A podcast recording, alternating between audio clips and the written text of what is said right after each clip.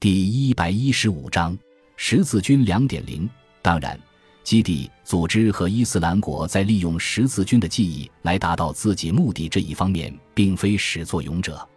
一八九八年十月，德意志第二帝国皇帝威廉二世骑着一匹白马在耶路撒冷招摇过市，身着荒唐可笑、伪装成中世纪风格的服装，仿佛他就是一千二百二十九年的腓特烈二世霍亨施陶芬在世。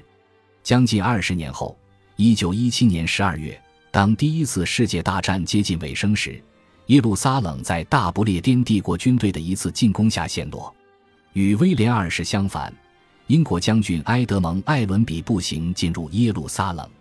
他很可能并没有像媒体经常报道的那样说过这句话：“今天十字军东征落下帷幕。”但奉行沙文主义的英国媒体立刻替他说出了这句话。对于帝国境内生活着一亿穆斯林人口这一事实非常敏感的大不列颠政府，早已严厉地警告：任何公开发表的文章、段落或图片，如有暗示针对土耳其的军事行动在某种意义上是一场圣战、一场现代十字军，或与宗教问题相关，都是不可取的，却徒劳无功。需要政府发布这样一个公告的事实，显然表明了此种态度是何其普遍。而就在耶路撒冷县落后不久，还是同一个政府忽视了自己之前的警告，其信息部委托制作了一部名为《新十字军》的宣传影片，鼓吹反对奥斯曼土耳其的战争。若要回顾过去数百年里关于十字军记忆的种种利用和误用，将会占据更大的篇幅。如果这么做，那么从1914年的坦嫩贝格战役，在许多德国人眼里，这是对条顿骑士团于一千四百一十年在同一地区败于波兰人与立陶宛人之手的绝佳报复。到一九四四年，德怀特地，艾森豪威尔将军坚持将他领导的把欧洲从纳粹统治下解放的行动称为一场伟大的十字军东征。凡此种种，都将有必要一一道来。凡是有关十字军一词的挪用，我们都需要一一分析。从已故的美国福音传道者葛培里的十字军东征布道之旅，到英国前首相戴维·卡梅伦在2015年的一项愚蠢声明，建设新家园的一场全国性十字军运动，简而言之，这远远超出了本书的范围。因此，我将以一件个人往事结束这本书。在克莱斯特彻奇两座清真寺遇袭一个多月后，在2019年复活节那一天。斯里兰卡岛上的教堂和酒店发生多起炸弹引爆事件，造成二百五十多人死亡，其中大多数是基督徒。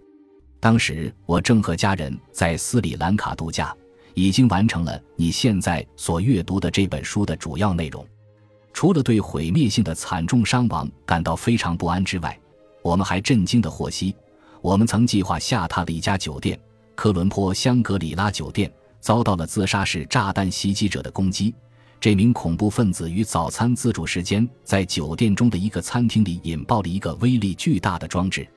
如果袭击发生在二十四小时之后，我们很可能会被炸死或致残。尽管与那些没有我们那么幸运的人的损失相比，那种侥幸脱险的不安感觉算不上什么。在随后的几天里，世界各地的新闻电台报道说。斯里兰卡的爆炸事件是由两个声称效忠于伊斯兰国的当地伊斯兰组织实施的。在读到这些组织发表的声明之前，我就知道他们会说些什么。果不其然，在对这些爆炸事件大包大揽的声明里，伊斯兰国解释说，他们的特工人员将十字军联盟中的公民所出没的教堂和酒店设定为目标。并且向那些正在庆祝异教节日的十字军引爆了自己的炸弹背心。一段发给《亚洲时报》的视频洋洋得意、大吹大擂道：“啊，十字军们，这血腥的一天便是我们对你们的奖赏。”在我研究和写作这本书的所有时间里，我从来没有认真的想到，我竟然是一个十字军战士，或甚至是一个十字军公民。现在。我既突然而又戏剧性的发现，在某种意义上，我们成了这种人。在斯里兰卡爆炸袭击后的一周，伊斯兰国领导人阿布巴克尔巴格达迪发布了一段宣传视频，这是他五年来第一次现身于公众面前。巴格达迪对科伦坡的大屠杀表示赞许，并鼓动恐怖分子在其他地方发动更多袭击。他再次回应了布什总统在2001年9月的讲话，说道：“伊斯兰教及其人民与十字军及其追随者之间的战斗是一场漫长的战争。”他说的既对也不对。十字军东征已经结束了，但只要世界上还有十字军，不管是真实的还是虚构的，战争就会一直持续下去。感谢您的收听，喜欢别忘了订阅加关注。主页有更多精彩内容。